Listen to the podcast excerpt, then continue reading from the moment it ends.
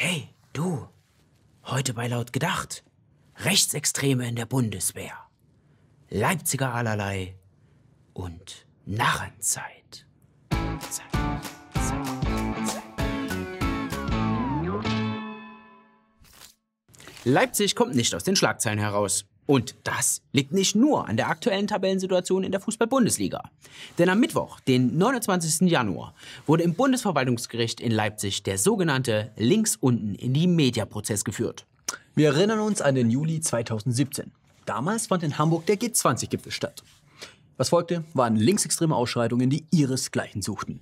Die Bundesregierung sah sich zum Handeln gezwungen. Es war ja auch immerhin Wahljahr. Und so verbot das Bundesinnenministerium die Plattform links unten in die Media. Am vergangenen Wochenende wurde deshalb eine Solidaritätsdemonstration angemeldet. Vorrangiges Ziel sei die Verteidigung der Pressefreiheit. Mobilisiert wurde mit dementsprechend passenden Parolen wie Tag der Rache oder den Staat angreifen, Leipzig wird brennen. Die Polizei sah sich gut vorbereitet. Also wir haben keine Erkenntnisse, dass es ein Gewaltpotenzial gibt. Natürlich sind uns Mobilmachungen bekannt. Wir rechnen auch mit mehr Veranstaltungsteilnehmern, aber wir gehen grundsätzlich von einem friedlichen Veranstaltungsverlauf aus. Der friedliche Veranstaltungsablauf hatte letztendlich 13 verletzte Polizisten zur Folge. Hinzu kommen die gängigen Sachschäden. Auch die Reporter des MDR konnten sich vor Ort ein Bild von der geforderten Pressefreiheit machen. Die wurde nämlich massiv von Demo-Teilnehmern behindert. Helke Ellersieg von der Taz ist ähnliches widerfahren. Via Twitter verbreitete sie folgende Szene. Typ in Goodnight White Pride Pulli sagt ruhig und deutlich hörbar zu mir, noch ein Foto und das Handy ist weg. Auf Hinweis, dass das eine Demo für Pressefreiheit ist, präzisierte er, noch ein Foto, dann hau ich dir aufs Maul und das Handy ist weg.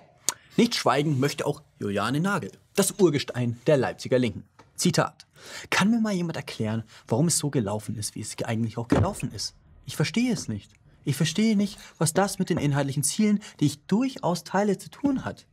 Welche inhaltlichen Ziele sie meint, stellt sie in einem späteren Tweet nochmal klar.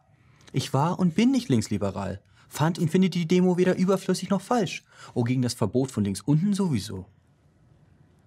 Das vergangene Wochenende zeigte Leipzig, wie es leibt und lebt. Aber das stellt überhaupt gar keinen Einzelfall dar. Ein Blick auf die letzten Monate zeigt das Ausmaß des aufgebauschten Problems. Im Oktober letzten Jahres brannten mehrere Baukräne. Im November wurde eine Mitarbeiterin einer Immobilienfirma in ihrer eigenen Wohnung überfallen. Oder denken wir an die Ereignisse an Silvester im linken Szeneviertel Konnewitz. Doch bei allen Negativmeldungen soll zum Ende noch einmal etwas Positives erwähnt werden. Von links unten in die Media ist seit kurzem ein Archiv im Netz veröffentlicht worden. Ganz gleich also, ob das Verbot von der nächsthöheren Instanz bestätigt wird oder nicht. Links unten wird uns weiter erhalten bleiben. Die Karnevalssaison steht vor ihrem Höhepunkt und viele Deutsche freuen sich bereits auf verkleidete Narren, Karnevalsumzüge und was nicht auch alles dazugehört. Besonders beliebt ist Karneval in seinen Hochburgen im Westen. Doch auch im Osten wurde seit jeher Fasching gefeiert. Gerade in der DDR war dieser Brauch etwas ganz Besonderes. Eine der seltenen Gelegenheiten, um über die Lebensumstände und die Herrschenden in der Politik herzuziehen. Natürlich alles unter dem Auge der Sicherheitsorgane. Massive Diffamierung der gesellschaftlichen Verhältnisse. So heißt es in den Notizen über eine Karnevalsveranstaltung. Hervorzuheben sind folgende mitgeführte Plakate und Aufschriften. Im Westen viele Verwandte, im Laden eine Tante, Raritäten unter der Hand, wir leben im Schlaraffenland. Vitamin, Basar, Rot, Sauer, Rosen und Weißkohl. Jawohl, wir brauchen Kohl. Losung des Tages, schlechte Luft, trübes Wasser, keinen Baum, ab über den Märchenzaun. Die kleinen Ausreißer in staatlich kontrollierten Frohsinn. Nur 30 Jahre nach dem Fall der Mauer und dem Ende der DDR kam es auf einer Karnevalsveranstaltung nun erneut zu massiver Diffamierung der gesellschaftlichen Verhältnisse. Für den Eklat sorgte der Büttenredner mit populistischen und rassistischen Phrasen. Es seien Vorurteile gegen Asylsuchende bedient worden. Die Witze seien plump, rassistisch, geschmacklos. Grund genug, einige davon hervorzuheben. Am Reichstagsgebäude in Berlin steht dem deutschen Volke. Bitte mal Kopf hoch und Augen auf. Dem deutschen Volke steht da. Nordafrika gehört nicht mehr zu Deutschland. Das haben wir verloren. Ein Asylant hat drei Wünsche frei. Als erstes wünscht er sich Geld für seine vier Frauen und 20 Kinder. Kein Problem. Er bekommt das Geld. Als nächstes wünscht er sich eine Villa als Unterkunft. Auch kein Problem. Zuletzt wünscht er sich, Deutscher zu sein. Plötzlich ist das Geld und die Villa weg. Jetzt bist du Deutscher. Geh gefälligst arbeiten, wenn du was haben willst. Und als würde das alles noch nicht reichen, wurde später auch noch das N-Wort benutzt. Ruf mal an! Ruf mal an, der hat Neger gesagt! Ein folgenschwerer Fehler in dem Land, in dem wir gut und gerne leben. Denn dem Verein drohen nun Konsequenzen. Die Stadt Haldensleben distanziert sich klar von der Büttenrede und fordert eine Erklärung. Zitat. Die Äußerungen sind weit jenseits dessen, was in der sogenannten fünften Jahreszeit akzeptabel ist. Die Stadt Haldensleben wird den Narrenbund zu einer Stellungnahme auffordern und prüfen, ob weitere Schritte notwendig sind, was die Nutzung des Dorfkruges als Ort für die Sitzungen des Narrenbundes angeht. Der gebeutelte Büttenredner ist derweil aus dem Narrenbund ausgetreten. Ob die Sache damit beendet ist, bleibt allerdings offen. Zitat, das gehört nirgendwo hin. Dagegen muss hart vorgegangen werden. Das ist auch strafrechtlich relevant. Auch Büttenreden dürfen nicht alles, meint Eva von Angern, stellvertretende Vorsitzende der Linksfraktion in bester Tradition. Der polizeiliche Staatsschutz ist über den Fall bereits informiert. Die Bundeswehr steht unter Beschuss. Nicht so sehr mit echten Patronen, dafür aber medial.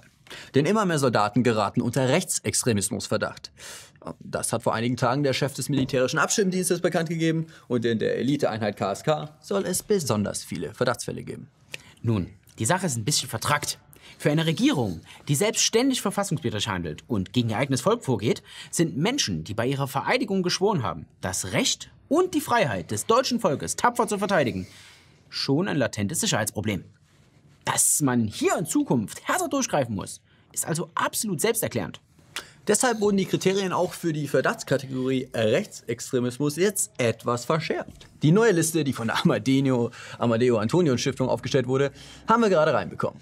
Und zwar, als rechtsextrem gilt ab sofort Uniform tragen, Pünktlichkeit, aufgeräumter Spind, saubere Stiefel, deutsches Volk verteidigen und einiges mehr. Herr Thaler, kommen wir gleich zur Sache.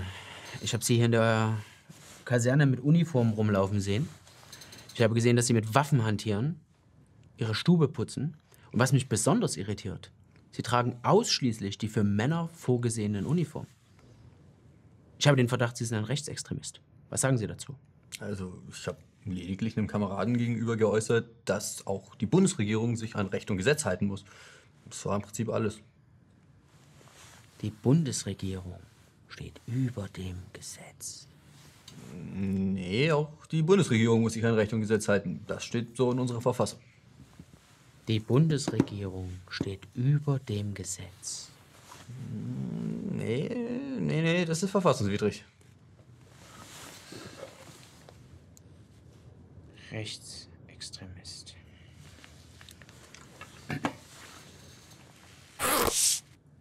Yo, Freunde, das war's mit der Sendung. Schreibt in die Kommentare, wie ihr Rechtsextremisten erkennt. Ansonsten liken, teilen, kommentieren. Seid auch nächste Woche wieder mit dabei und Haut da rein, Freunde. 19 Uhr, laut gedacht.